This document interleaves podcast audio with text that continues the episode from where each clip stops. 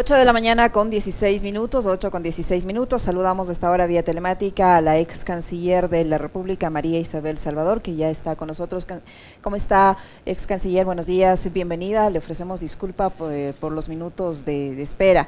Eh, ¿Cómo evalúa usted la participación del Ecuador en la COP26, este ofrecimiento del presidente de la República, Guillermo Lazo, de ampliar la Reserva Marina de Galápagos, entre otros, que se hicieron en el marco de esta cumbre eh, que hasta el momento no ha dado resultados, me refiero a la cumbre como tal, eh, concretos eh, que se puedan analizar más allá de los de los anuncios de diferentes mandatarios. ¿Cómo evalúa usted la participación del Ecuador y los ofrecimientos hechos allí?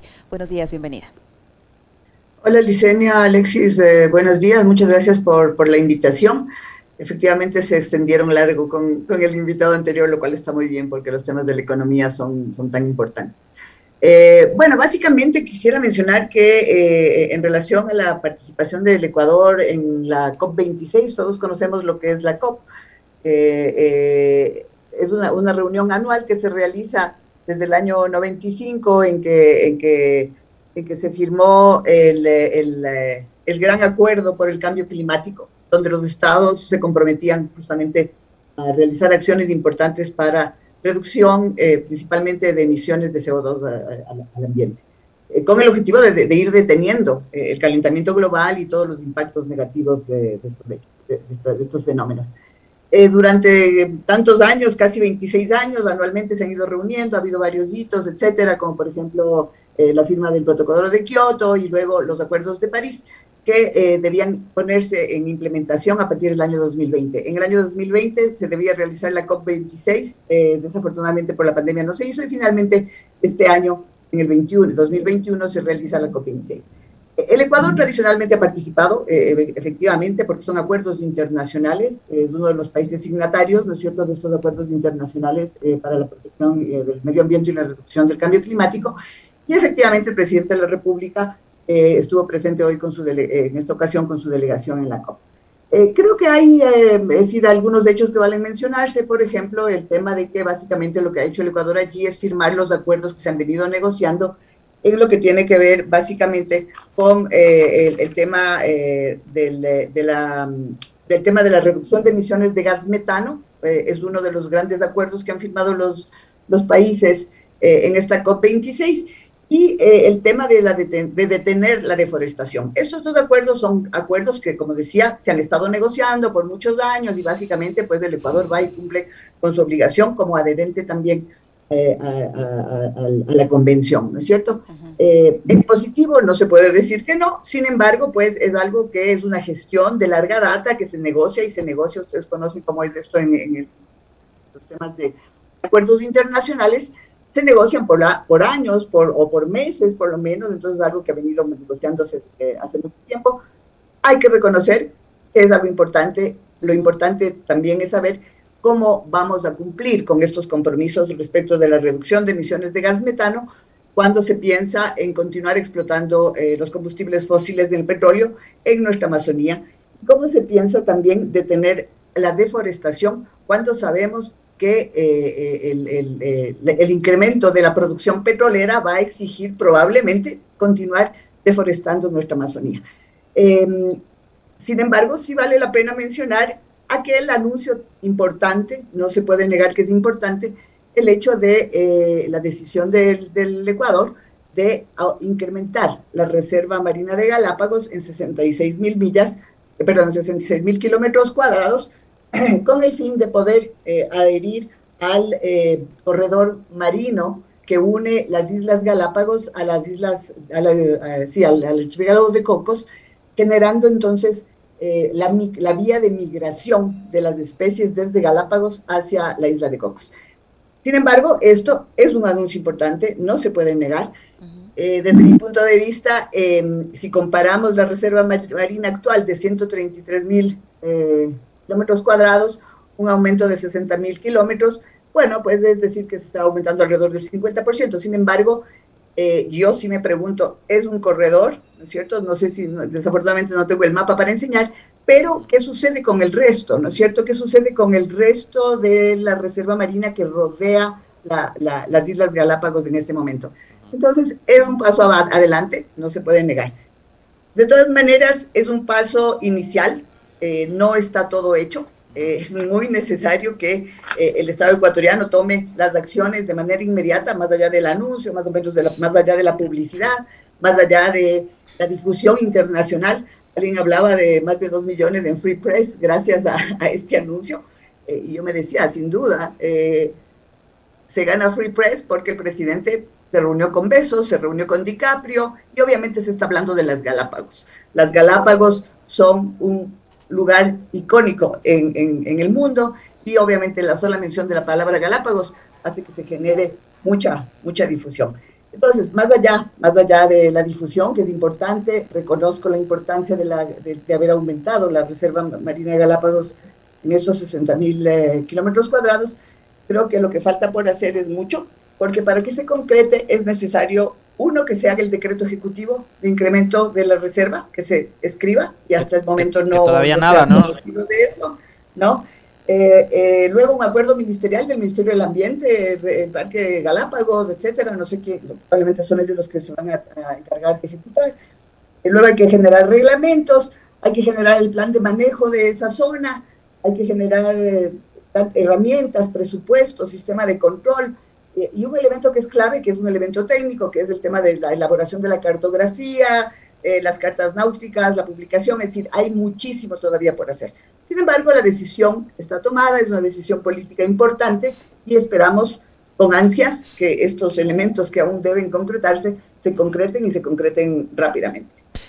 Qué gusto poder conversar a los tiempos, querida Isabel. Placer saludarle además. Este, eh, a ver, ya, ya, nos, ya nos iba diciendo cuáles son los plazos a seguir, de los cuales, más allá del anuncio, por ahora nada.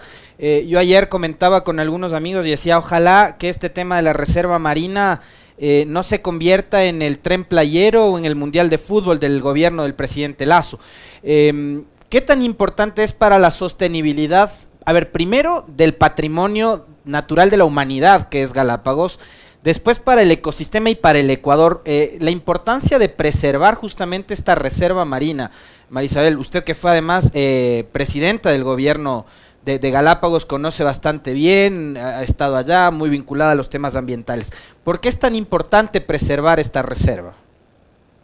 Bueno, eh, evidentemente la, Reserva Marina de Galápagos es no solamente por el hecho de haber, sido, declarado patrimonio mundial o patrimonio de la humanidad, ¿no es cierto?, eh, sino por su, por su propia realidad y por su propia eh, situación. Si la Reserva Marina de Galápagos y las islas, estamos hablando ahorita de la Reserva Marina, pero también hay que, hay que hablar de la Reserva Terrestre, ¿no es cierto?, del Parque Nacional Galápagos. Esta es una unidad muy importante que eh, básicamente lo que, lo que hace es ayudar justamente a su conservación, su conservación, más bien dicho, eh, ayuda justamente a los temas de la protección del medio ambiente eh, a nivel global. si bien, si tomamos el mapa mundial, el territorio de Galápagos es pequeño, ¿no? Sin embargo, es una zona que ha sido protegida por muchos años ya y que deben continuarse implementando medidas para su protección. Ahora, sí me pregunto yo un poco, em, la, gran, la gran preocupación sobre las Galápagos en los últimos años eh, ha, girado en torno al tema de eh, la pesca ilegal, especialmente con un énfasis específico. La bandera china. Bandera china, aletas de tiburón. barcos chinos a causa de aquel, de aquel eh, delito, pues que se configuró hace algunos años, donde se encontró un barco pesquero chino eh, lleno de, aletas de tiburón, sabiendo que eh, obviamente los tiburones son especies protegidas y que probablemente fueron eh, justamente pescados de manera ilegal, lo cual todavía no sé, si bien, si bien se ha sancionado aquello de ese caso puntual, el, el, hecho es que tenemos esta gran reserva marina y además tenemos la, protección, entre comillas, de la zona económica exclusiva, ¿no es cierto? Que se, que, se determinó a partir de la adhesión del Ecuador a la Comemar eh, alrededor de las Islas Galápagos y también, obviamente, el, la zona marítima continental. Eh, lo que yo me pregunto es, está muy bien, yo, yo sí creo que es algo positivo la, creación de la, de la, ah, del corredor marino, está muy bien. Sin embargo, no, me, me apena porque no tengo el mapa, no sé Alexis si tienes a la mano el mapa, pero si tú ves, si tú ves, está, está el, el, archipiélago, ¿no es cierto?, el Parque Nacional Galápagos, las islas, ¿no es cierto?, la zona terrestre, alrededor está la Reserva Marina de Galápagos, y a partir de allí sale como un, un corredor, una cosa de línea recta que se une justamente a las reservas ya de Colombia y de, y de, y de Costa Rica. Eh, sin embargo, todo lo demás, todo lo demás eh, no ha cambiado, ¿no? Y es allí, sin duda, a ver, sin duda, este corredor va a permitir el flujo migratorio natural de muchas especies marinas, y eso está bien. Eh, pero, ¿qué sucede con todo el resto? Inicialmente había una, una propuesta importante, muy importante, de la organización Más Galápagos, que buscaba justamente la ampliación de la Reserva Marina de Galápagos, pero no solamente en el corredor de Galápagos, eh, eh, vaya, Isla de Cocos, al pelo, sino alrededor de la actual Reserva Marina de Galápagos. Buscaban la ampliación de toda esa zona. Eso no se ha conseguido. ¿Por qué? Porque básicamente esto significaría, desde mi punto de vista, un impacto a un sector eh, económico del Ecuador que es el sector pesquero artesanal, eh, perdón, el sector pesquero industrial. Eh, y entonces, obviamente, pensar en extender la reserva marina en su totalidad, duplicarla, es lo que se proponía eh, con esta iniciativa de la organización Más Galápagos, es un impacto directo a la pesca industrial del Ecuador. Entonces, creo que me, me salió un poco de la, de la pregunta, ¿no? Es fundamental que el Ecuador, primero, por ser Galápagos es ecuatoriano, tiene una, una, obligación, el Estado ecuatoriano tiene una obligación de proteger, de conservar por la riqueza de sus, de, sus especies, pero el mundo también tiene una obligación al haber sido declarado patrimonio mundial.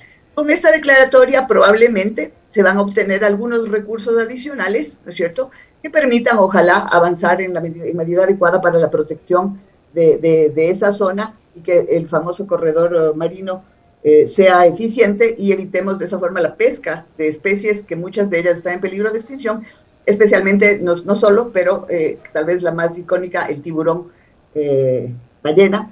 no sé si vieron hace unos, unas semanas salió una noticia tremendamente grave donde habían colocado hace algunos años una, estas marcas satelitales para seguir a, la, ballena, en este caso al tiburón ballena, siguiendo la pista de ese, de ese tiburón ballena, resulta que salió de Galápagos, obviamente, por el corredor marino hacia, hacia, hacia el norte, y de pronto se desvió y se, se encontró la pista en Manta, en zona terrestre. Eso significa que ese tiburón fue capturado, ¿no? Entonces, estas son las cosas que hay que evitar. Y perdón, me atrevo a decir, ¿por quién pudo haber sido capturado si es que estaba en Manta, en zona terrestre? creo que es obvio. En todo caso, esas son las cosas que se buscan evitar con esta decisión. Yo felicito la iniciativa, es un tema de decisión política, la decisión política ha habido para este caso puntual, ahora falta la ejecución de esa decisión política, facilitando todos los elementos eh, que sean necesarios para que sea eh, efectivo. Que se concrete. Así es.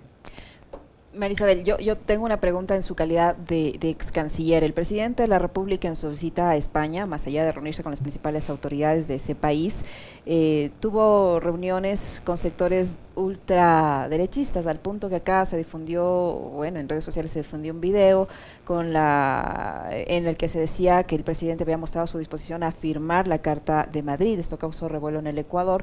Eh, ¿Qué tan conveniente sería eventualmente que el, presidente Lazo firme esta, esta Carta de Madrid? ¿Qué, beneficio le traería eso al país? ¿Y, ¿Y, cuál es su evaluación respecto a las reuniones que tuvo tanto con el presidente del gobierno español como con el rey?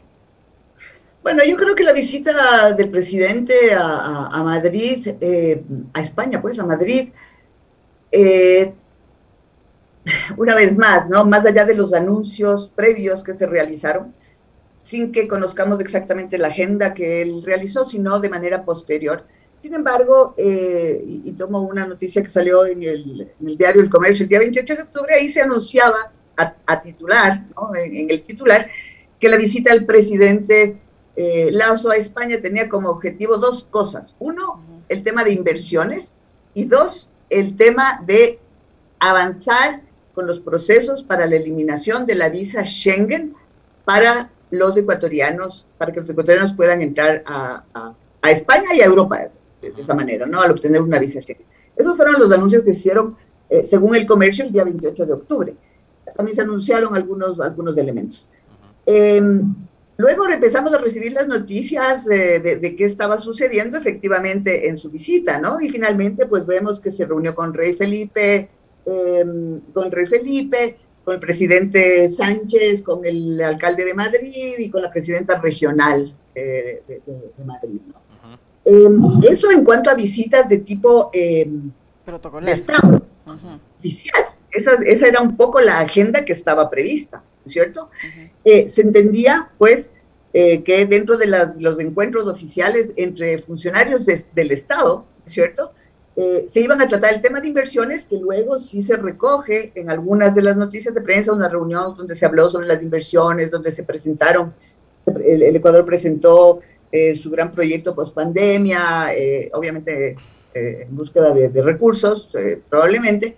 Em, pero más allá de eso, se, vio, se vieron espacios donde, por ejemplo, algo que generó mucha polémica también, las declaraciones, por decirlo menos, inadecuadas sobre el tema de la migración, inadecuadas sobre el tema de que no vamos a pedir, que no hay por qué diablos perdón que lo diga así, pero así es un poco lo que él dijo, que no hay por qué diablos pedirle perdón a España. Perdón, que eh, España no le pida perdón a América. Perdón, perdón, sí, perdón, me di la vuelta el tema. Así que España no le pida, no tiene por qué pedir perdón a América, porque es como eh, exigirle a la mamá que le ha dado uno cocachos de chiquita, pues de chiquito, pues en fin. Eh, todas esas declaraciones inadecuadas para el representante de los ecuatorianos en el mundo, ¿no es cierto? El presidente de la República es la máxima autoridad. Él encarna de alguna manera, personaliza al Ecuador. Él no puede asumir actitudes, no puede asumir, es decir, siempre puede, de hecho vemos que lo ha hecho, pero no debería, ¿no es cierto? E, esta, esta, esta, esta, esta figura de la majestad del poder, digamos, ¿no? No se trata de un rey, pero se trata del mayor representante de, de un Estado democrático. Por más que lo piense, él en lo personal, él puede tener opiniones personales y probablemente piensa que España no tiene por qué pedir perdón. Ok, puede, o sea, ese es su punto de vista. Pero va más allá del mensaje en sí mismo, ¿no es cierto? Eso lleva una, lleva un, ese, esas palabras tienen un contenido muy fuerte que afecta a enormes sectores de la población, no solo ecuatoriana, sino regional, de las, de, de, las Américas finalmente. Eh, ahora, que si debe pedir perdón España o no, pues es decir, eso ya también es un, poco una, una, cuestión personal.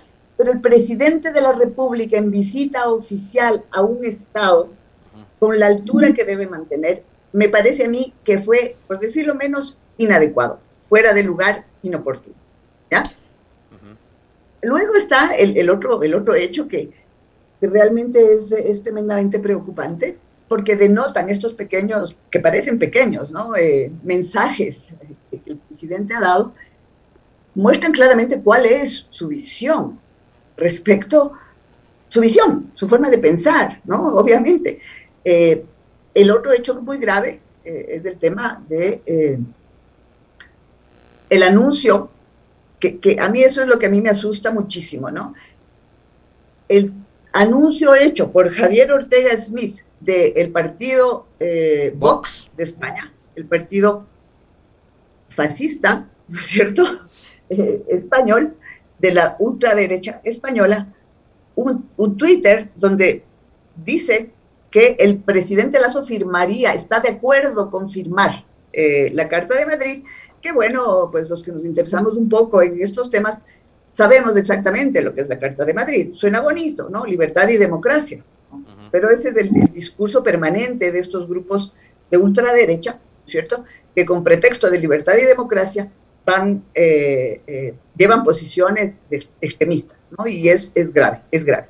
Entonces, em, anuncia, anuncia Ortega Smith que el presidente está de acuerdo y en ese mismo tweet reproducen un video, ¿no es cierto?, donde se oye con absoluta claridad que eh, Ortega Smith le dice, nos gustaría que usted firme la Carta de Madrid, y se le escucha al presidente Lazo decir, cuenten conmigo. Pero seguramente lo mismo, lo mismo le debe haber dicho a Nebot. Sí, sí, sí, ah, claro, tienes razón. Entonces, y luego se ve unas escenas del presidente Lazo acercándose a una mesa en, un libro que también se enfoca muy claramente en el video, un libro donde dice, excelentísimo presidente, yo me tuve la, puse la atención de hacerle zoom y ver, excelentísimo presidente de la República del Ecuador, Guillermo Lazo, un espacio en blanco, y se le ve a Lazo firmando algo, firmando algo en este hermoso escenario de algún palacio famoso de Madrid, con gente alrededor aplaudiendo. Ahora, eso es lo que vimos en ese video, que no es un video, eh, ¿cómo se dice? Eh, un video filmado por un X que estaba allí. Eso es algo generado y producido por el partido Vox. es, un, es un video oficial del partido Vox. Y ese video oficial induce clarísimamente a pensar que el presidente Lazo firmó la Carta de Madrid.